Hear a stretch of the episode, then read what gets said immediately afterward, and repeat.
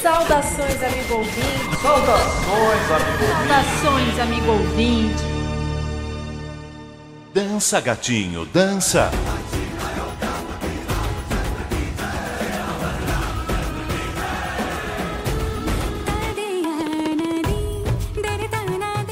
Saudações ouvinte, esse é o podcast Finanças com o Sumuca. Saudações ouvinte, esse é o podcast Finanças com Sumuca. Sea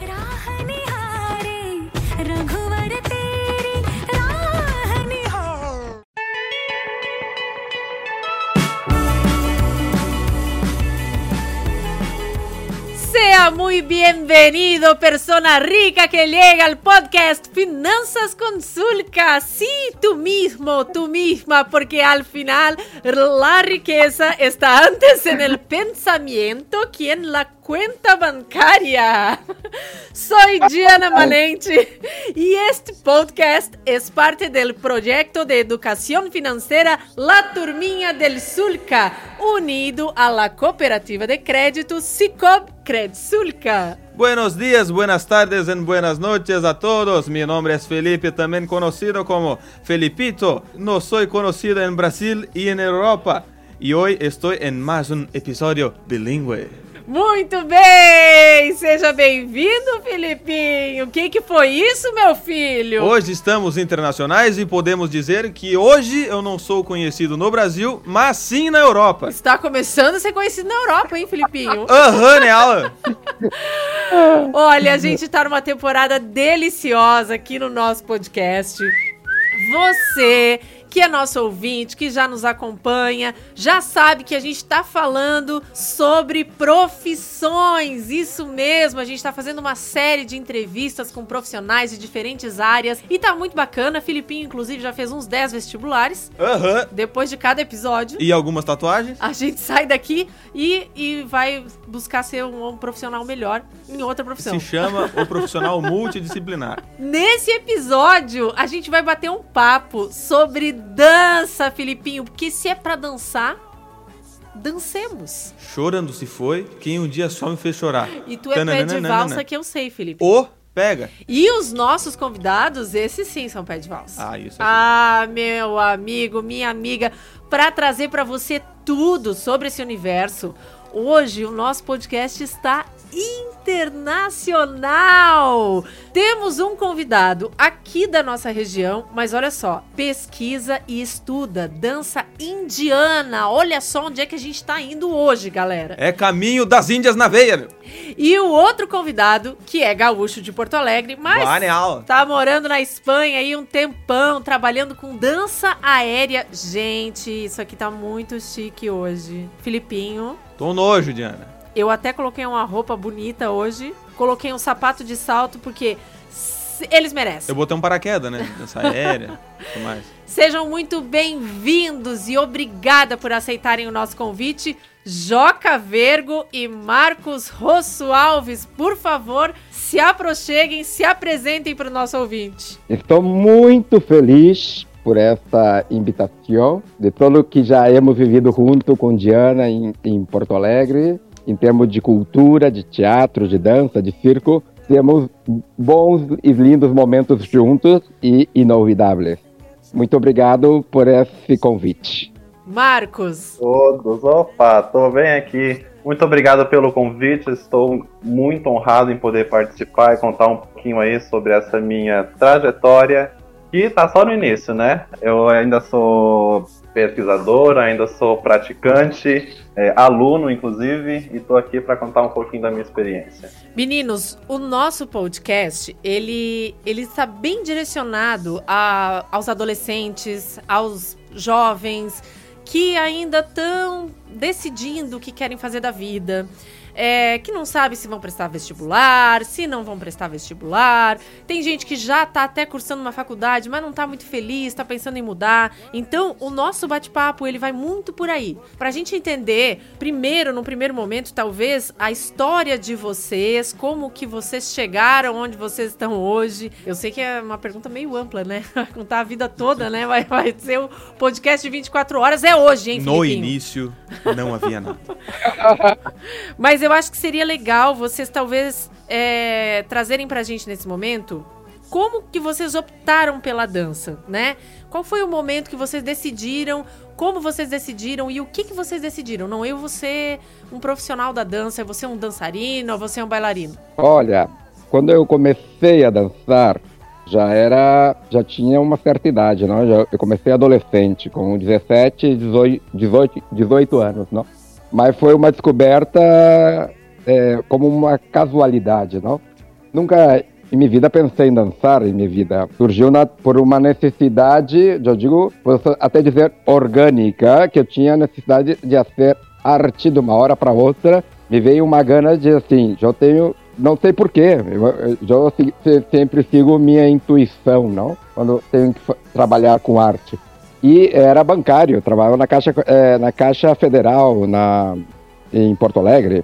Traba, trabalhava aí já fazia dois anos de estagiário e aí tinha os grupos, tinha grupos artísticos dentro da caixa, né? Tinha o um grupo de teatro, tinha grupo de dança, tinha coral. E quando me, me, me interei que existia tudo isso, eu assim, vale, vou entrar em algum desses grupos e ver que passa. E entrei, primeira, primeira coisa que entrei foi no coral. Não, me quedei aí três meses e o regente disse assim, hum, eu creio que até o negócio não é a música. e, porque, e ele me dizia, porque tu não tem um ouvido, um bom ouvido musical. E agora tenho, não, porque é educado. E, e, e, e canto melhor do que daquela época, não? Há, sei lá, há 30 anos atrás. Vale, vale, me fui, então assim, vale, eu te aconselho que tu faça dança. Vale, me fui ao grupo de dança entrei no grupo de dança, era um grupo de dança de jazz, e a professora era Maria Dani, que agora está no Rio de Janeiro, tem uma escola aí, tem um grupo lá no Rio de Janeiro. E comecei a fazer dança com ela, mas me sentia um mono trepado numa árvore, né? Porque todo mundo ia para um lado e eu bailava para o outro. Meu não tinha, ritmo, não, não, tinha ritmo nenhum, não tinha flexibilidade nem, nenhuma. Não tinha nada os professores nunca me deram muita atenção, não, no princípio, porque não, não acreditavam em mim, que eu poderia ter algo, não? E aí que passou, que comecei a fazer aula com ela e continuei me dedicando, indo duas ou três vezes por semana a ter aula de jazz. E tem, tinha uma apresentação de final de ano, que era um dezembro, por aí, na Caixa Econômica, tinha um auditório, naquela Caixa Econômica, sabe a Caixa Econômica Federal que está ali no centro sim, de Porto Alegre? Sim. O edifício esse grande? Sim. Lá na, em cima, no nono andar, por aí tem um auditório. E todos os grupos da Caixa tinham que se apresentar no final do ano. E ela me convidou para me apresentar, que era um, um, trabalho mais assim de expressão corporal, não, mas estava uhum. muito bem coreografado e estava muito interessante. Vale, vamos ver o que passa. Quando eu subi em cima do, do cenário e senti essa emoção e essa energia, foi aí que eu descobri assim, é, é isso que eu quero em minha, em minha vida. Quantos anos tu tinha, Joca? Ah, eu tinha 17 anos. E Daí depois, claro, depois que tive essa experiência em cima do, do cenário, eu senti é, que eu tinha essa energia, entende? Para, uhum. para as artes. Uhum. E aí comecei a me dedicar e não parei mais. Aí fiz, comecei a fazer jazz, balé clássico, contemporâneo, moderno, capoeira, ginástica olímpica e ginástica é, acrobacias aéreas. E aí foi uma infinidade de conhecimentos corporais que eu tenho até hoje, não? Essa, essas referências em meu corpo e na minha cabeça e na minha, em minha coreografia e na minha trajetória, não. Que legal. Ah, que massa. Que legal. E é bem assim, mas, né? Claro, mas, mas, mas, claro que todo mundo contra mim, não? Que eu digo assim, a família, amigos. Uhum. Assim, que tu quer fazer dançando? que tu que vai fazer? Que futuro... É? Meu irmão me dizia, que futuro é teu bailando? Mira, hoje eu tenho mais futuro que ele. e, e Joca, eu imagino que esse peso, talvez para os meninos, ele possa ser ainda maior, né? Ah, claro. Imagina nessa época um homem bailando, não? O machismo uhum. é, gaúcho, ferrenho, uhum. estava aí impregnado toda hora, não? E eu tinha que lutar contra essa gente toda, todo o tempo, não? Não só contra a família, mas contra o preconceito todo que existia do homem bailar né, e dançar. E que bom que lutou. que bom é, que lutou. não, lutei e, e, e, as pessoas que pensavam que eu nunca ia ser nada, eu creio que hoje em dia elas têm que. Caíram do cavalo, meu bem! Caíram do cavalo, tá? caíram, caíram, caíram do cavalo. Porque muitos professores muitos professores nunca acreditaram que eu, eu, ia, ser, que eu ia ter condições de bailar, entende? Então me, eu já estava ali bailando com todo mundo, eles não te corrigiam, entende? Eles deixavam fazer as coisas equivocadas, com errores, sabe? E porque tu não, não, não acreditavam na tua estrutura física nem muscular, porque te- tem um, um estereótipo de corpo de bailarim que é assim, se tu não tem esse corpo, tu não, não Tu vale vai- para, tu- para tu- bailar. Entendi, entendi. Tu, não está dentro, tu não está, não está dentro do, do padrão, Do padrão. claro. E meu, meu corpo não é um corpo dentro do padrão. Meu corpo é para ser um jogador de futebol, você vê. Eu sugiro que você, nosso ouvinte, que está ouvindo esse episódio agora, vá ao Instagram do Joca para entender do que nós estamos falando, onde esta pessoa chegou hoje, onde essa pessoa desacreditada chegou hoje e todos. e o que ele faz hoje. Meu Deus, vá ao Instagram, do, Jo- arroba Joca Vergo, é isso, né? É, é Joca Vergo. Joca Vergo. Arroba Joca Vergo. Segue lá pra dar uma, uma conferida. Mas vamos, vamos querer, queremos saber do Marcos também, né, Filipinho? Aham, Neal. Conta pra gente. Marcos, como que uma pessoa chega e pensa assim, nossa, é a dança indiana? É, é porque é tão distante da gente, né? A gente é tão ocidental. Tava aqui fazendo meu miojo, Exatamente. assistindo a minha, minha Ana Maria Braga. Olhei aqueles hashi, pensei, oriental, hum, dança indiana, hum. Olhei pro Rashi e do nada veio. Do nada acordei e pensei em caminho das Índias, né? Cadê a Maia? Não, cadê a Maia? Cadê o Raj? A Juan? Olha, inclusive a Caminho das Índias teve uma participação aí. Olha, Olha só. aí! No início, foi. Criança eu gostava muito de assistir essa novela, né? Só que naquela época eu ainda não via a Índia com esses olhos. Bem, a minha história com a dança ela começou assim, acho que desde sempre, porque eu sempre gostei muito de participar de eventos escolares, né? De dança, eh, festa junina, de dança assim de fim de ano e tudo. Eu sempre estava metido, sempre eu, eu queria queria me enfiar nas coisas. Ah, na escola eu sempre participei desses eventos e onde eu estudei aqui em Criciúma no, no ensino médio, que foi no Humberto de Campos, né? Eu estudei ali minha vida inteira, na verdade, desde o pré até o terceirão. Conheço. É uma... O Turminha É? de Suca já Sim. foi na Humberto de Campos. Foi muitas vezes. Ah, é? Sim, muitas vezes. É, Aí quando eu comecei. Eu tava na oitava série, naquela época era série. Começou a, a escola começou a ter uns festivais de dança, né? E aí no final do ano a- as turmas deveriam apresentar alguns trabalhos ah, sobre um determinado país ou estado do, do, do- Brasil e, a- e fazer uma apresentação de dança sobre esse, né, sobre o tema que eles pegaram. Aí tá, foi, tudo bem, legal. Oitava série eu nem me envolvi muito nesse evento, não gostei muito. Aí no primeiro ano, que daí do oitava, da oitava série já pulava pro primeiro ano, eu tá, eu, eu assim, beleza, vou me envolver, vamos ver no que vai dar. Eu peguei Uruguai, aí tá, ficamos em primeiro lugar. Eu, opa, comecei a, né? Eu ali todo, que- eu, foi ali que eu comecei a ter experiência de criar coreografia, mesmo que for aquelas, aquelas coreografias de escola, né? De colégio tudo mais. Mas eu comecei a criar gosto. Aí no segundo ano a mesma coisa, a gente ficou em primeiro. A gente pegou a França, a gente ficou em primeiro de novo. Eu, oh meu Deus do céu, tem alguma coisa acontecendo aqui. Aí tá, O universo tá falando comigo. o Márcio tá falando comigo. Toda aquela vibração que dava, né? Aí no terceirão, no- na época do ensino médio, eu não era vibrado na Índia ainda, mas eu era vibrado no Egito Antigo. Estudava muito sobre isso, porque simplesmente me fascinava. Aí no terceirão caiu o Egito pra gente fazer. Olha só. Nossa, foi uma festança, né? Ali eu me dediquei muito, assim, eu fiz ah, umas, ah, umas duas coreografias, outras duas a gente pegou na internet. Mas tá, a gente criou lá e eu gostei muito. E naquele mesmo ano do terceirão, eu tinha uma amiga, vizinha, naquela época, que ela era do segundo ano e ela pegou Índia. Eu ainda não, não era muito ligado à Índia, né? Uhum. E aí tá. Ela pegou a Índia, só que eu não consegui ver a apresentação dela. Eu tava me arrumando lá na minha sala. E ela tinha falado, nossa, foi muito legal, não sei o que, tá, tá, tá. Aí beleza. A gente ficou conversando, eu e ela. Aí um dia eu cheguei assim no YouTube, eu sentei no computador e, e me, comecei a me perguntar que tipo de coisa eu ia encontrar se eu pegasse o país Índia.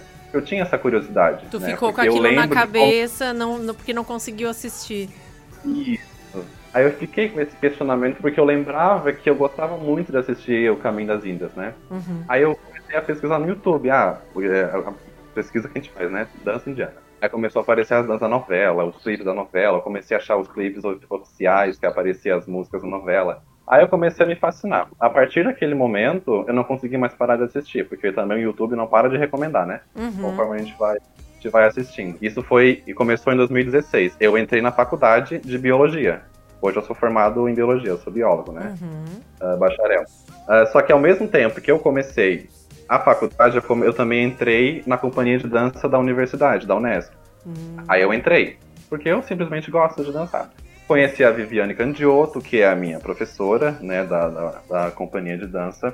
Mesmo eu estando na companhia e na faculdade, eu comecei a estudar dança indiana, né, porque isso estava me interessando. Em todo momento, eu andando na rua, eu escutando música, eu ficava fazendo os gestos com a mão, indo pra lá e pra cá. A professora até um dia chamou minha atenção, porque eu estava fazendo isso, mas relevando. Eu comecei a querer reproduzir alguns clipes que eu via no YouTube né? Porque eu vi aqueles atores maravilhosos e tal, dançando de um jeito que eu nunca tinha visto, que eu achei muito, muito legal, que eu não sabia exatamente o que era. Para mim aquilo significava dança indiana. Para mim aquilo resumia a dança indiana. Eu ainda não tinha ideia do que de fato era, né? Mas o que eu estava vendo era as danças que eles faziam para os filmes da Índia, que é para Bollywood, né? Uhum. Não é um estilo, mas a gente pode considerar como um estilo, que é o estilo usado nos, ah, na indústria cinematográfica indiana, Bollywood. Aí tá, eu comecei a reproduzir e teve uma, uma hora que eu me ofereci pra Viviane, minha professora da companhia, que também é minha professora de balé, eu sou bailarino também, pra eu dançar pra companhia, na frente de todo mundo. Eu lá todo nervoso. Isso foi um ano depois que eu entrei na companhia.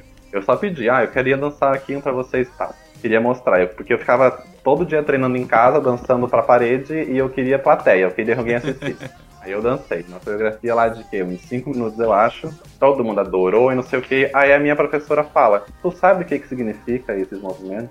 Eu falei: Não, não sei. Aí ela fala assim: Então vai pesquisar. Isso me motivou a ir atrás do que, que eu tava fazendo. Até então eu só tava copiando os clipes. Uhum. Aí, ok. Aí no sábado seguinte, cheguei pra ela com um monte de coisa, com um monte de lista. Ah, esse movimento significa isso, esse movimento significa isso, esse movimento sig- significa isso. Nesse meio tempo, eu fui descobrindo o quê? Que na Índia existe dança clássica, dança tradicional, dança popular, dança. É, essas modernas que a gente vai considerar o Bollywood, que tem essa diferenciação, que tem esses tipos diferentes. Pra mim, antes era só aquilo que eu via no YouTube. Aí eu comecei a encontrar nomes diferentes que eu nunca tinha visto, como por exemplo, Bharatanatyam, é uma dança clássica da Índia. Aí eu comecei a ver aquilo, eu comecei assim, meu Deus, porque eu também já fazia balé, na companhia também tinha treinos de balé, e eu considerava apenas como clássico balé, balé clássico, isso é dança clássica, não existe mais nada como clássico. Aí eu encontrei isso, Bharatanatyam, dança clássica indiana, eu caiu o mundo pra mim. Ali, outra coisa que Eu chamo isso de tijolaço no cérebro. Se abriu o Que- multiverso que das é, danças indianas. exatamente. Que são os momentos da vida que tu leva um troletaço e diz: opa, se abriu um novo mundo aqui. Isso aconteceu várias vezes, né? Quando eu entrei no YouTube pra pesquisar, quando a professora perguntou, tu sabe o que é isso? E quando eu fui pesquisar, também levei várias tijoladas. Ainda tô levando, né? Aí eu pesquisei, eu pesquisei dança clássica indiana, apareceu um monte de coisa. Não existe só um estilo lá de dança clássica indiana. Bharatanatyam é um deles. Né? Eu sou praticante de Bharatanatyam, eu também sou praticante de Kathak. Kathak é um outro tipo de estilo clássico de dança indiana. Só que o Bharatanatyam ele originou no sul. O Kathak se origi- originou no norte da Índia. Então, diferentes regiões da Índia vai ter diferentes tipos de dança. Só na Índia existe mais de 400 dialetos diferentes. A cultura deles é extremamente rica, sabe? De Sim. dança existe um número assim que não dá nem pra contar. Né? Se tu vai em uma escola assim, eles falam já uma língua diferente. Então, aquele povo lá, meu Deus, eles, eles inventam cada coisa, não sei quê, né? Só pra confundir a gente também. Eles inventam um monte de coisa a cada esquina. Então hoje, hoje tu segue nesses estilos mais clássicos. Tu segue pesquisando os estilos mais clássicos. Isso, na, na questão de dança indiana eu sigo pesquisando mais no, nos estilos clássicos, né? Hoje eu, sou, eu tenho uma professora desses dois estilos. Uhum. Tu falou uma coisa antes, que é uma pergunta que, que eu me faço, e aí eu vou estender a pergunta ao Joca também, que é o seguinte: profissional da dança, dançarino, bailarino, bailarino é só quem faz balé?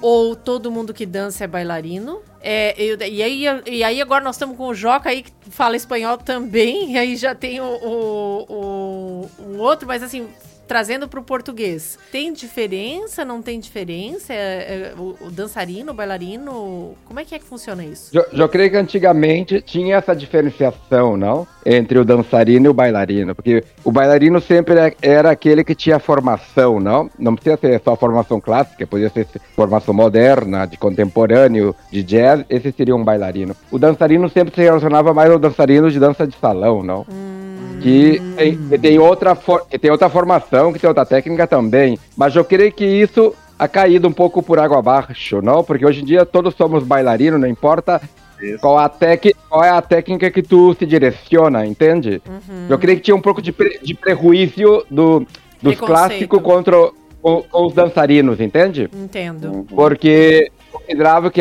sei lá, o flamenco, o que seria o flamenco? É outra técnica. O flamenco, a dança do ventre, a dança indiana, cada um tem uma técnica diferenciada e que tem que ser respeitada. E todos somos bailarinos. Exato. Não importa se tu é o balé clássico, não é o balé clássico, eu me dedico hoje à dança de salão, ao flamenco, ao contemporâneo, a Marta, sabe? Cada um se dedica a uma técnica específica. E nem sempre tu tem que passar por, pelo, por o balé clássico. Claro que o balé clássico sempre é a base, não, de, de quase tudo, não. Aí tá a nomenclatura da dança. Mas hoje em dia, eu creio que já já não tem tanta essa diferenciação. Mas antigamente, tinha, na minha época, tinha muito. Trazendo um, um, pouco mais. Tu concorda com isso, Marcos, antes de eu passar para uma próxima pergunta? Sim, concordo também. Inclusive, eu posso até acrescentar, eu fiz essas perguntas para minhas duas professoras, para Viviane, que é minha professora da companhia e minha professora de balé clássico, e para minha mestra de Bharatanatyam, né? Para ver a, a visão das duas. A minha professora de balé, ela falou assim: dançarino é quem dança em qualquer lugar. Dançarino é quem dança no Brasil, porque só que a gente tem essas duas nomenclaturas, né? Porque uhum. bailarino, por exemplo, qualquer um é dancer em qualquer lugar do mundo. Se, uhum. se dança, né? Uhum. Ballet dancer, Bharatanatyam dancer, alguma coisa, qualquer coisa é dancer. Aqui a gente diferenciou. Os nomes Não, são diferentes e, e a mesma coisa. Tem um abanico, né? Um abanico tem um leque de variedade de dança, não? Tem, ainda tem a dança urbana. E dentro é. da dança urbana tem toda uma diferenciação de dança urbana. Então, é, é, é muito complexo hoje em dia dizer o que é dançarino ou bailarino. São todos bailarinos, só que cada um segue um, a sua técnica. E, e para ser um profissional né, da área da dança. É uma pessoa que, que, que vive disso, que trabalha com isso, seja né, se apresentando ou também concomitantemente dando aulas. É, esse profissional, ele precisa ter uma graduação, acho que é importante a gente trazer isso para o nosso ouvinte, né? O adolescente, o jovem, ele precisa entender, tá? Eu quero ser bailarino, quero ser dançarino. Uh, vamos usar o bailarino aqui, então, né? Já é consenso. E, e, isso, é, para mim, é muito relativo. É. Claro que hoje em dia, tu tendo uma formação acadêmica ou universitária, te dá mais respaldo, te dá mais respeito, mas não quer dizer que tu vai ser um bom, um bom profissional nessa área. Já conheço muita gente que tem formação, que tem doutorado e que dança uma merda. Perdão a expressão. Sim, sim, sim, per sim. Perdão, perdão a expressão. E, e tem gente que não tem nenhum título, nenhum, e são bailarinos extraordinários. Mira, se voltamos algumas décadas atrás, não existia universidade de dança. As, as, universidades de dança surgiram dos anos 90 para, aqui digo na, na América do Sul, não? Na, na, na Europa, as, as universidades de dança já tem mais tempo. Mas digo que no Brasil, a primeira universidade de dança do Brasil é da Bahia, entende? Em Salvador da Bahia teve a primeira universidade de dança. Mas isso em 1960, por aí, ou 70, não recordo agora que época, década foi. Que depois surgiu esse impacto das universidades de dança em quase todo o país, em quase todo o mundo, não? De ter essa graduação. Mas digo que não, não, não quer dizer que tu vai ser, sair de uma universidade e, ser, e vai ser um, um, um, bom profissional de dança, que tu vai ser um bom bailarino, ou vai ser um bom coreógrafo, ou um bom professor. Isso é, é muito relativo, porque assim, a maioria dos grandes professores que eu conheço e com quem já tive a felicidade de ser aluno de, de grandes maestros de dança, como Cici Frank, que foi a, não, a grande da Marta Graha em Brasil e na, no, na, e no, na região sul do Brasil, não? que é a minha formação de Marta Graha. Eu já fui estudar em Nova York com a Marta Graha School, com a Marta Graha, e a vo volto ao Brasil e a ensinado um mogoião de gente, bailarina e coreógrafo que, tu mesmo conhece também em Porto Alegre. Sim. E n- n- entende? Eja não, não tinha formação acadêmica de bailarina, ela tinha de edu- professora de educação física. Mas te digo que todos os bailarinos e assim, os grandes maestros desta época, nenhum tinha formação universitária.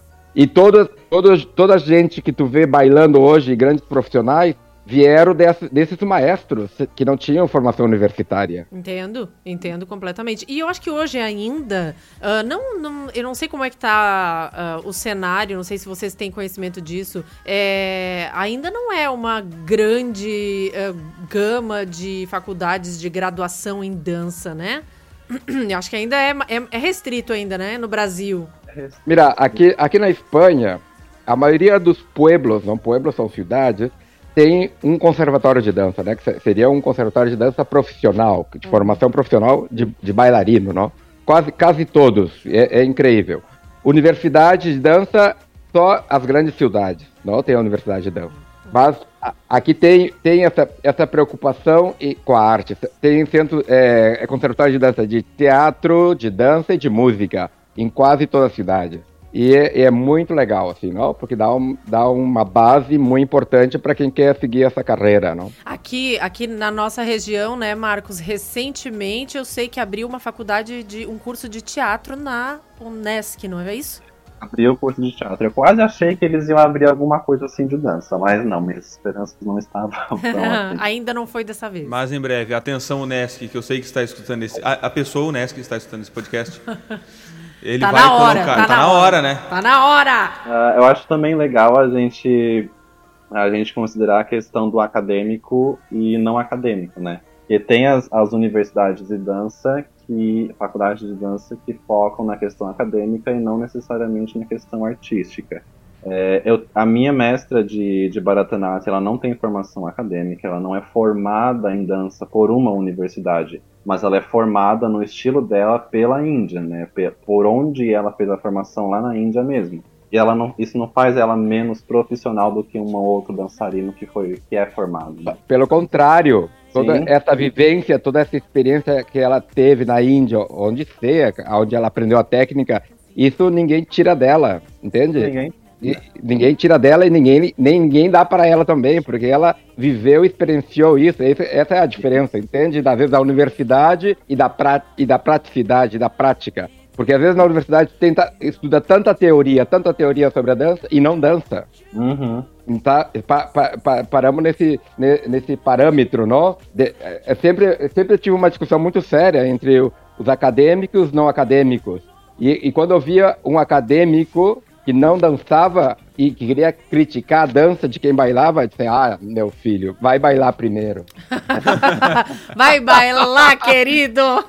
Vai, vai, vai, vai botar a sapatilha de ponta, vai subir em ponta e vai ver quanto é o sofrimento de uma bailarina subir numa sapatilha de ponta, entende? Vai estirar os músculos e saber quanto custa ter uma flexibilidade. Então, esse sempre teve sempre essa discussão, não, entre os acadêmicos e não acadêmicos. E, e eu creio que essa discussão continua até hoje, entende?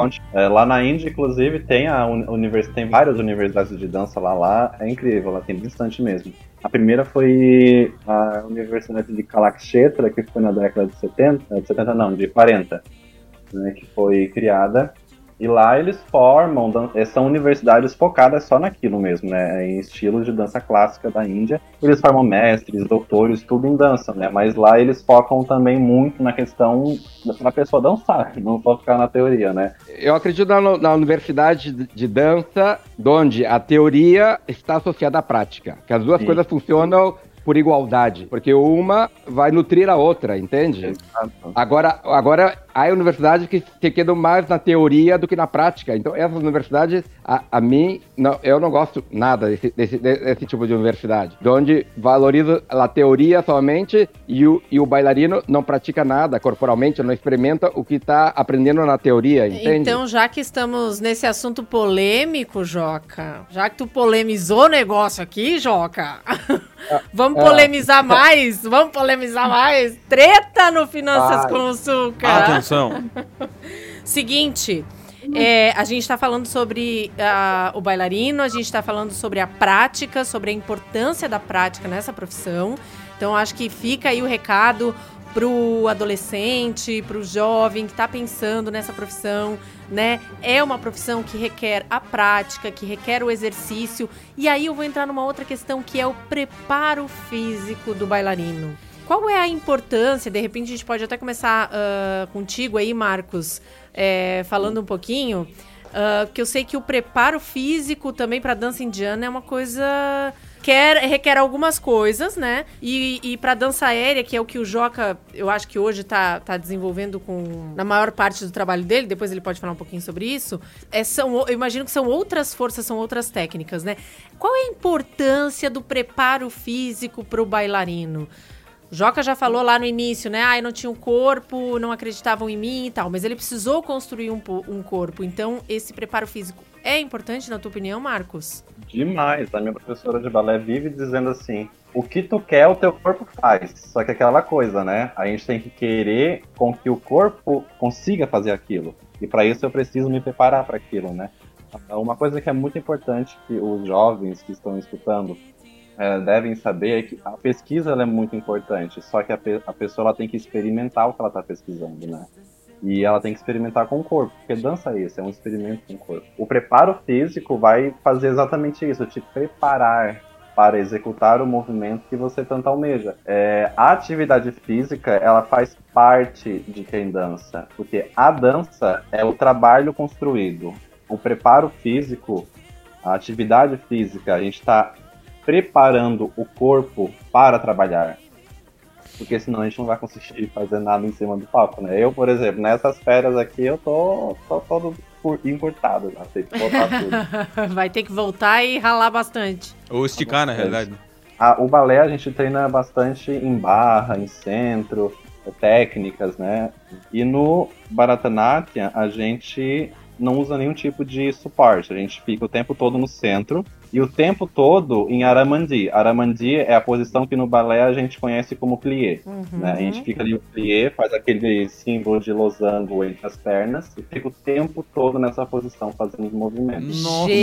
Jesus, eu fiz uma aula de dança indiana na minha vida. Uma única, eu acho que vai ser a única nessa existência.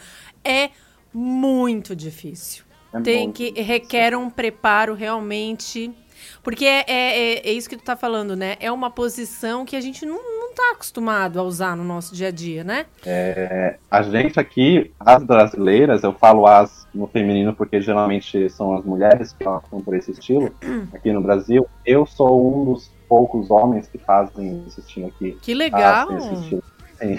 Ah, então, assim, lá é, quer dizer, aqui é muito difícil porque as, as brasileiras geralmente têm perna grossa, tem bastante bunda, também é por isso que tem um pouco de, um pouco de dificuldade no balé, inclusive, né? Que... Muda o centro de gravidade.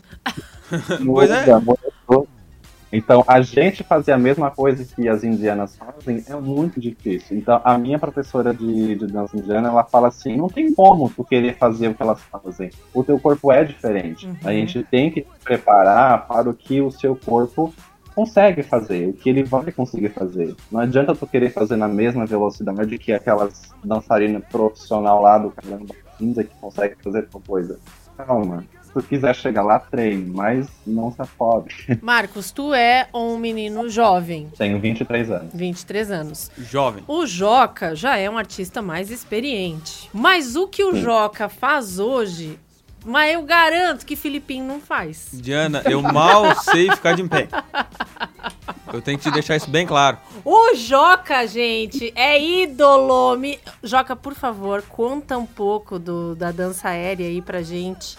E, Ai, e de como é chegar uh, nessa altura do campeonato depois de ter dançado tanto, nessa altura, tanta coisa. Badunts. Com esse preparo físico, ah. meu amor, o que que tu faz? Tu é conservado aonde? Dorme no formol, né, que chama. ai, ai. Escuta uma coisa, para só retomar um pouquinho do, do, que falamos antes, não, da teoria. Não, não, não, não, estou negando a teoria. Digo que a teoria também é importante, não? Mesmo que tu não, tu não vá numa universidade, tu tem como aprender as coisas particularmente, não? Claro. Quando, quando eu estudei com minha com Ceci Frank, quando estudei Marta Graha, ela, é, digo maestra porque maestros são muito poucos hoje, hoje em dia, não? Que te ensinam. ela te ensinava não só a prática da técnica de Marta Graha, como te ensinia, ensinava a coreografar, ensinava a ler partitura. Tinha um livro de anatomia de bailarino, sabe? Então, Uhum. te ensinava, te, te ensinava todo. E ainda mais história da arte, que tu tem que saber também de onde começou tudo, entende? Quem foi Isadora Duncan, quem foi Marta Graha, quem foi Dorius Zenfrey, quem foi Mary Wigman, quem foi Nureyev, quem foi Baryshnikov, quem foi Macávora, entende? Então, toda- tudo, isso, tudo isso é importante. Quem foi Jorge Dom, todos esses grandes maestros e bailarinos que deixaram sua marca como, co- como coreógrafo, como inovadores de técnica, não? Como é o caso da Mary Wigman, Marta Graha, Dori Enfrey, que cada uma, Isadora, que deixou um pensamento de liberdade, não? De movimento, que começou a dançar de pés descalço para ir contra o balé clássico. Então, essas referências tu tem que ter também. E- saber por que, que existiram essa, essa gente e por que, que bailamos a, a hora desta maneira, com essa liberdade no contemporâneo, entende? E, e de onde as outras danças todas têm essa liberdade, por causa desses percussores. Eu gostei que a Diana respondeu mexendo a cabeça. Eu achei sensacional. Estamos num podcast, tá, Diana? Eu tô aqui só, só no balancinho de cabeça concordando. É isso, é isso, é isso. Ah, vale. Então, falando- volvendo, volvendo a, a acrobacias aéreas, não? Quando surgiu a primeira vez, a primeiro professor que veio, que era Alex- Alexandre Bardo, que é avenido da Curso em Porto Alegre, já foi um dos primeiros a fazer acrobacias em tela, não? Em acrobacias em tecido. E, e depois daí, claro, depois de toda a minha formação que já tinha de Marta Graha, de contemporâneo, de clássico, de todas as informações corporais que eu tinha, eu, e essa técnica em um ano, eu em um ano já sabia toda a técnica de, acro- de acrobacia. Um prodígio que chama. E aí, e, e depois E aí, aí, tu, e aí tu disse, viu, viu? Aí foi mais uma vez que tu deu uma chinelada naquele professor lá do início. E Toma, aí, foi um- distraído. em Porto Alegre, durante muito, muito tempo e muitos anos, era um dos principais professores de acrobacia em tela, junto com alguns companheiros meus e toda a região aí do Rio Grande do Sul e Santa Catarina. E, de, e depois que comecei com a acrobacia em tela, na verdade, eu sou muito mais forte e flexível de quando eu era jovem. É Hoje eu tenho, o, né? eu, eu, eu tenho, eu- hoje eu tenho um espacato, que tenho tanto de frente, não de quarta ou de segunda posição, e todos os, os meus alunos me, me, me olham e dizem assim, quando chegaremos a isso? Pois Com então. tempo, dedicação, respiração e relaxamento. E- Tu deixa a tua musculatura, e tu deixa a tua musculatura trabalhar conscientemente e tu vai ter, ter tudo o que você quer. Eu imagino que vocês devam também se privar de algumas coisas. As privações, elas fazem parte? Como é que é isso? É porque eu imagino assim, não, não dá, né? Tem que cuidar da alimentação, é, tem que cuidar, eu imagino, bebida alcoólica. Ah, Como é que é essa relação de vocês com esse outro lado também, né? Porque o corpo é o templo, né? É o nosso instrumento, né, de trabalho. A gente já tem que cuidar do, desse instrumento. Aí eu, eu ainda tô aproveitando aí meus hormônios, que ainda eu, eu ainda consigo queimar caloria mesmo parada, tô aqui todo suave, inclusive. É, mas de todo modo, eu ainda tento me manter regrado e tudo mais para manter, para não sair, né, dessa forma, porque é, é muito importante. Né, para a gente entrar no palco assim e conseguir fazer o que a gente precisa fazer, a gente tem que conservar esse instrumento, que é muito valioso pra gente, né? Em relação à bebida alcoólica, eu nunca fui uma pessoa de beber. Mas também isso é porque envolveu outras relações aí pessoais minhas, é, que não vem ao caso. Mas hoje em dia eu tô bebendo, mas bem moderadamente, eu não sou muito chegado mesmo. Então, assim, hum, eu defendo muito a questão de, de preservar o nosso instrumento, o nosso corpo. E, sinceramente, eu não vejo muito problema. Eu adoro coisa saudável. Uhum. E pra ti, Joca, como é Eu, que Na é? verdade, eu, eu, eu não tenho privações, eu como de tudo. Não, não me gusta comer coisa que tenha muita gra, graxa, não? Que tenha Uhum. gordura e coisa. Nem carne que tenha banha, essas coisas. Essas coisas nunca me chamaram atenção e, e não é. Não está no meu menu diário, não? Eu já tenho um, um tipo de alimentação, que é uma, uma alimentação mais mediterrânea aqui da Espanha, né? Como muito atum, como muita ensalada, carboidratos, proteína. inveja. Mas, ma- mas, sempre, não sei, mantenho o meu peso igual sempre, não, não cambio. E posso um dia extrapolar e comer um, um- uma, sei lá, numa cena, numa comida e comer um montão e, e, não, e não, não passa nada. Eu como de tudo, adoro doces, adoro sorvetes, bolos, É uma tartas. genética privilegiada. Tu vai, ó, se tu tivesse aqui, tu ia apanhar, Joca. Eu, mira, quando eu vou pra aí e como na casa da minha mãe, aí é um problema. Aí ganho peso. Mas se tô aqui na Espanha. Brasil, aí, Zil, Zil, Zil, Aí, aí começa a comer o feijão, o arroz, a farofa, que é coisa que não tenho costume muito de comer aqui, entende? E aí na casa da minha mãe, aí, aí engordo. Eu aí vou e ganho uns 4, 5 quilos. Tem uma coisa muito importante que a gente pode falar sobre isso, é que muitas pessoas acham que por ser bailarino barra dançarino, a pessoa tem que comer muito pouco pra se manter, pra, sei lá, pra manter um corpo, entre aspas, bonito, né? Eu já vi isso Pelo contrário, tem que comer muito e bem, pra, manter a- pra ter força. Ter força, exatamente. Aí, aí a gente vê até histórias, né? Existem relatos, a gente vê em filmes também de bailarinos que se alimentam mal pra caramba, que fazem aquele negócio de se vomitar. Eu que esqueci, não sei se tem isso. A, anorexia. Isso. Eles fazem isso pra se manterem magros e tudo mais e ficam fracos. Não, o bailarino tem que comer. Tem que comer bem. É uma Não. coisa muito, gente. E, e tem que ter força e tem que ter energia. E para tu ter energia nos músculos e no corpo, tu tem que estar bem alimentado sempre. É. A gente é o que a gente come. Se a gente não come, a gente não é nada. Agora, eu queria entrar num, num, num assunto, digamos assim, que é o seguinte, né? O jovem brasileiro hoje, não sei como é que é aí na Espanha, Joca, mas o adolescente, o jovem brasileiro hoje, muito influenciado pelas redes sociais, se preocupa muito e dá um peso gigante para a questão da remuneração, né? Então, em, em muitos casos a gente observa, conversa com essa galera, porque o projeto vai até as escolas, né, Sim. Filipinho? A gente tem essa oportunidade de estar perto deles. Claro, agora com a pandemia a gente ficou um pouco mais distante, Mas mas, estamos é, voltando, não. Esperamos que dê tudo certo para esse ano, quando as aulas voltarem, a gente conseguir fazer visitas presenciais de novo, né?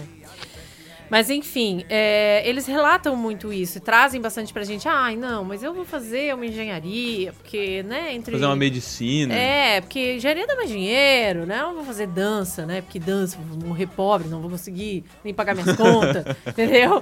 Então, assim, tem muito essa preocupação.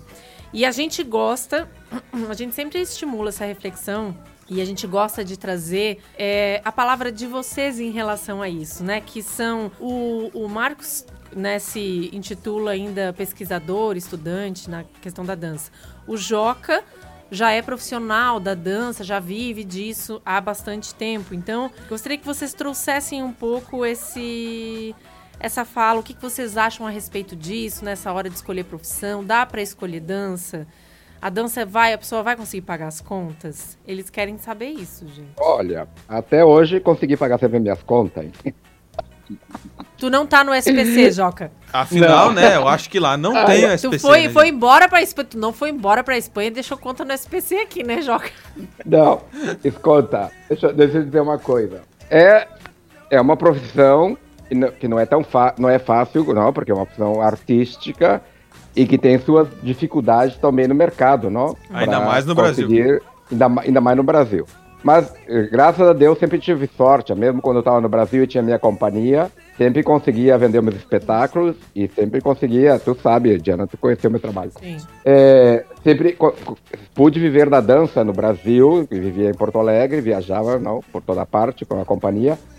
E quando he, he venido para a Espanha, que vim com a companhia da Argentina, aqui não, não- aqui sempre tive trabalho, não, não, pu- não posso reclamar de nada. Sempre viajamos por todo mundo com os espetáculos, com dois espetáculos, não, que é Moaré e Voa lá State.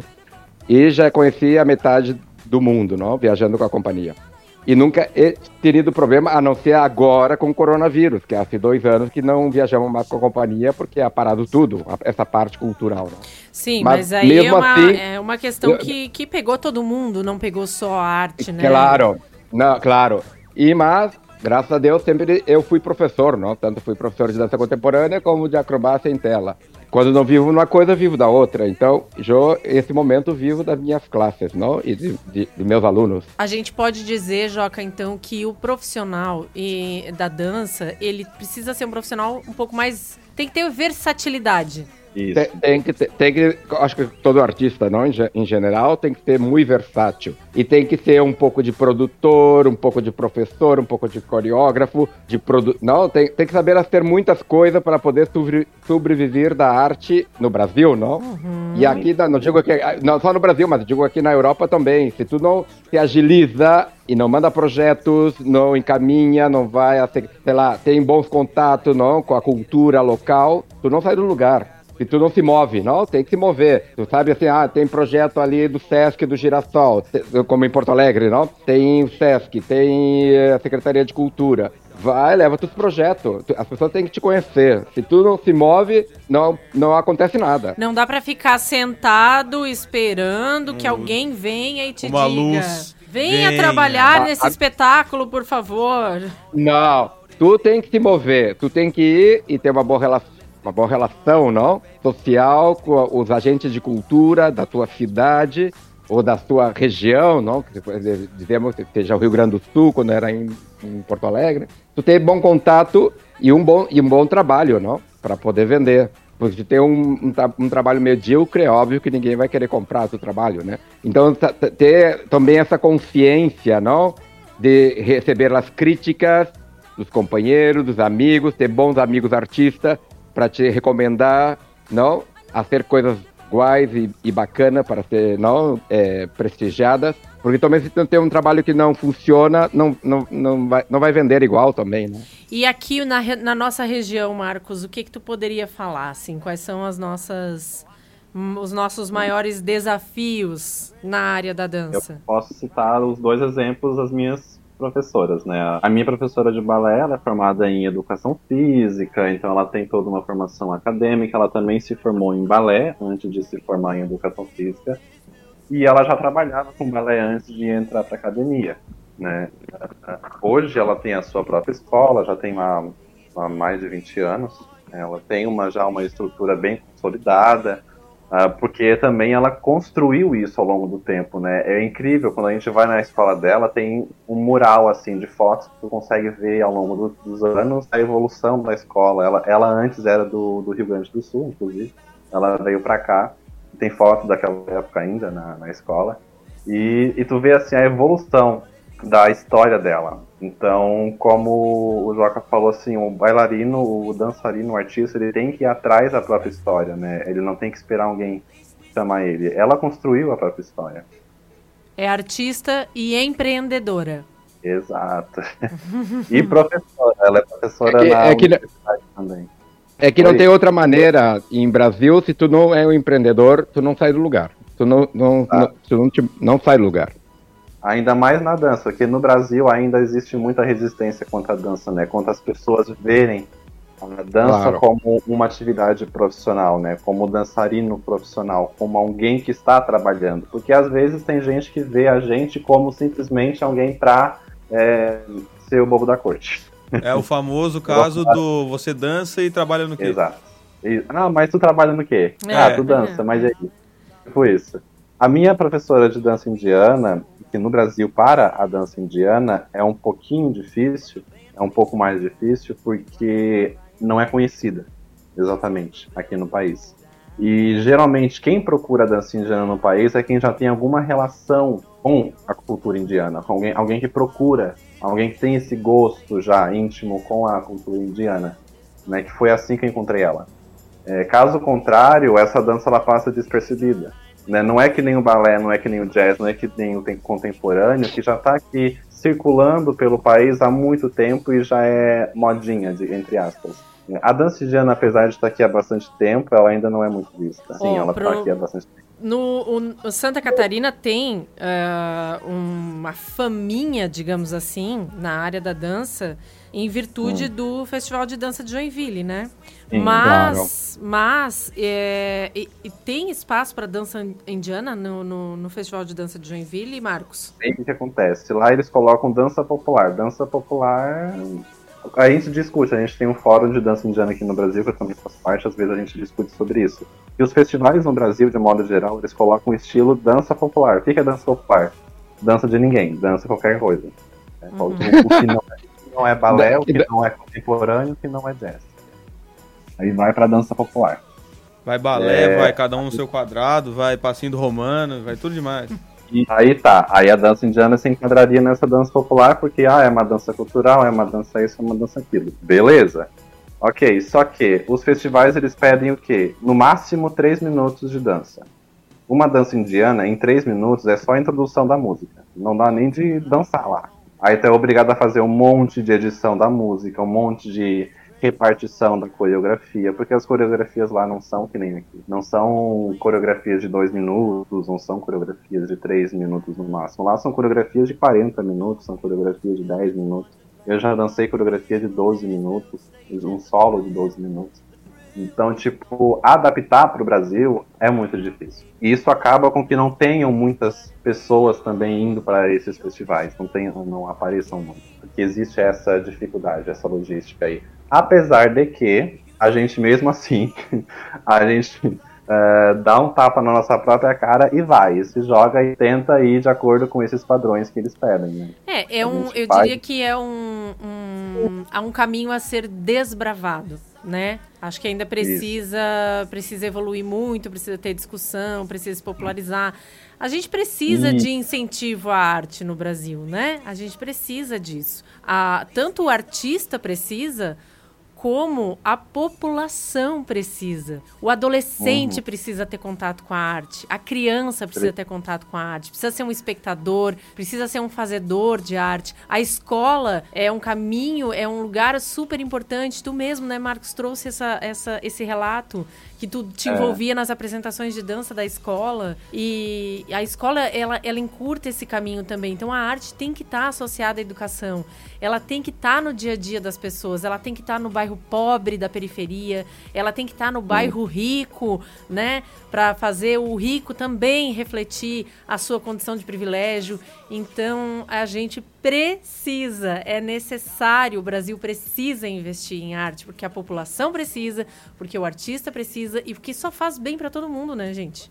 E esse é o corte do podcast Finanças com o Suca. Parabéns, Diana! Gente, é preciso gostar muito pra- pra conseguir viver e é preciso ter muita versatilidade. Resumindo, é isso, né? Isso. Com é, certeza. Mas em compensação, quando tu dá certo, é uma realização, né, gente? Não, quando tudo, né? Quando o universo conspira a teu favor. e aí é um, um banho de mar, não? Um banho de mar de água doce. E coragem, né? Tem que ter coragem pra ser artista. Coragem. Tem que ter coragem pra enfrentar, pra peitar, pra mudar, né, É. Joca? Pra mudar de país. É Só pra viajar o mundo. Eu não acho Pra que isso não é um desafio zero. muito grande, Diana. Olha, se viesse assim, bah, Felipe, tu vai ter que viajar o mundo pra apresentar um negócio dele. Bah, não sei se vai dar. Não, tem que ter muita coragem, isso com certeza, sempre. Quem, que- a- quem faz arte no Brasil, ou seja onde for, tem que investir muito tempo, dedicação, não, muito conhecimento, muita técnica e estar conectado com o mundo, não? Tu tem que ser uma esponja. E tudo tem que estar relacionado com tudo que está passando no mundo e quando vê, faz uma criação inovidável, não? Mas tem que não, não pode estar cerrado, tem que sempre estar com a com a cabeça aber- aberta para o novo também, não não cerrar em dogmas, em pensamentos né, antigos, saber que a, que, a, que a vida evoluciona e que estamos em transformação todo o tempo. Então tu não pode ficar parado no mesmo lugar, tem que estar aberto às novidades também, né? Meninos, eu gostaria imensamente de agradecê-los, agradecer o papo que a gente teve aqui. Muito obrigada por terem aceito o nosso convite. Né? A gente teve aí alguns percalços no caminho, não conseguimos gravar no, no- na primeira data marcada. Nosso ouvinte não sabe disso, mas agora a gente vai contar, né, Filipinho? Não, não pode falar as coisas que dão errado, Diana, é feio. Mas deu certo, deu certo. O importante é o que conseguiu- importa. Aqui pra frente, só pra trás e deu certo. Isso aí. E a gente conseguiu fazer esse encontro, o primeiro episódio internacional O primeiro episódio internacional. do nosso podcast. Muito bem. Gente, muito obrigada. Eu gostaria que vocês deixassem aí, aí uma despedida, um abraço carinhoso pro nosso ouvinte. E as redes sociáveis? Por favor. Eu fico muito agradecido por essa invitação. Eh, Estou muito feliz de minha parte e se, sejamos sempre receptivos e criativos. Que daí tudo flui naturalmente. Muito obrigado. Marcos. Ah, gostaria muitíssimo de agradecer a vocês pelo convite. Eu me diverti muito aqui. No início eu tava aqui, ó, tremendo, não sabia, ai meu Deus, o que, que eu vou falar, não, mas ah, desenrolei, adorei aqui com vocês. Adorei também interagir ah, com o público, né?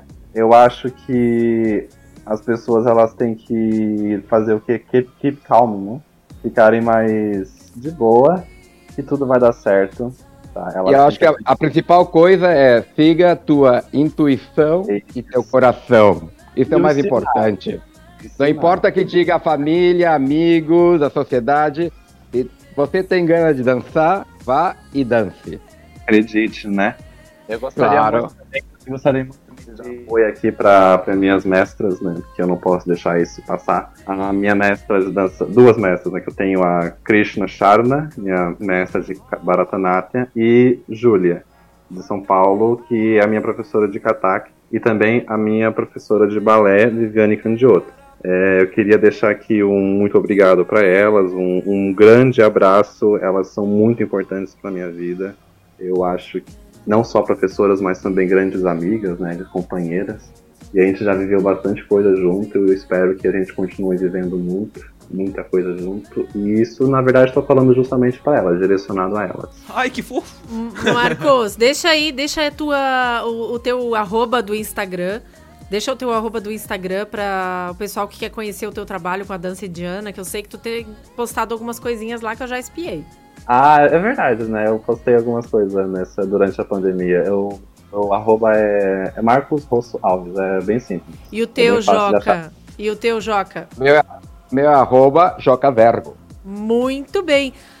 Agora é o seguinte, a, a gente aqui no projeto A Turminha do Sulca, Programa. a gente aqui no programa A Turminha do Sulca, obrigada, Filipinho, é, também temos redes sociáveis. Nós temos redes sociáveis. Posso falar, Diana? Por favor. Nós temos o nosso Instagram, arroba a Turminha do Sulca. Temos o Facebook, a Turminha do Sulca. Temos o nosso canal do YouTube, a Turminha do Sulca. Temos o nosso site, www.aturminhadosulca.com.br e o nosso podcast em todas as redes de streaming do Brasil Ele só Europa. esqueceu, ele só esqueceu a rede sociável do qual ele é um dos protagonistas. Onde é que nós estamos, Filipinho? Nós Estamos no- também no Tico e Teco, Exatamente! arroba a Turminha do Sulca. Aonde você pensar, a turminha está. Só não estamos no Twitter porque é muito perigoso. Lá a Exatamente. gente não, Não, não, a gente tem, não- a gente não- não... tem coragem de ir pra lá ainda. É, então, estamos, estamos indo com calma, estamos É. indo com calma. E agora, pra finalizar, antes de eu fazer o pedido, Diana, eu queria fazer uma pergunta pro Joca. Ué? Joca, Vive?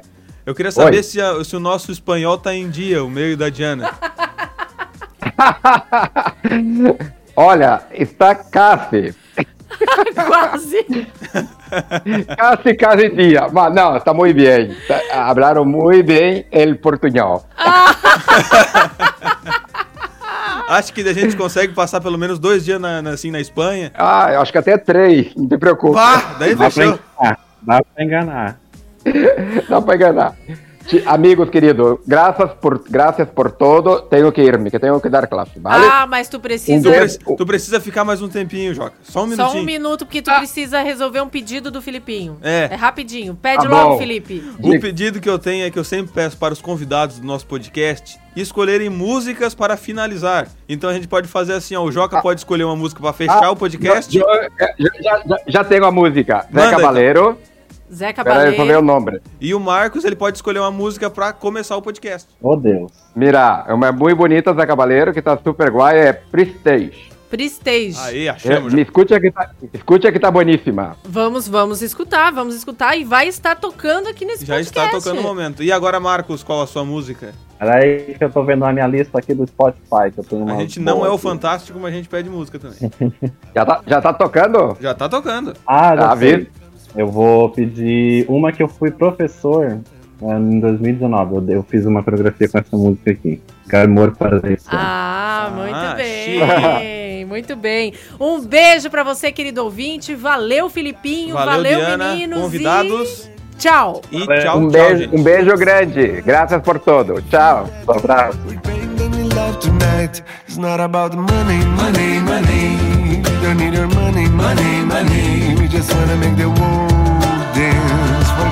The price tag. Ain't about the hot, cha-ching, cha-ching. Ain't about the yeah, bubbling, bubbling. Wanna make the world dance. Forget about the tag. We need to take it back in time when music made us all unite.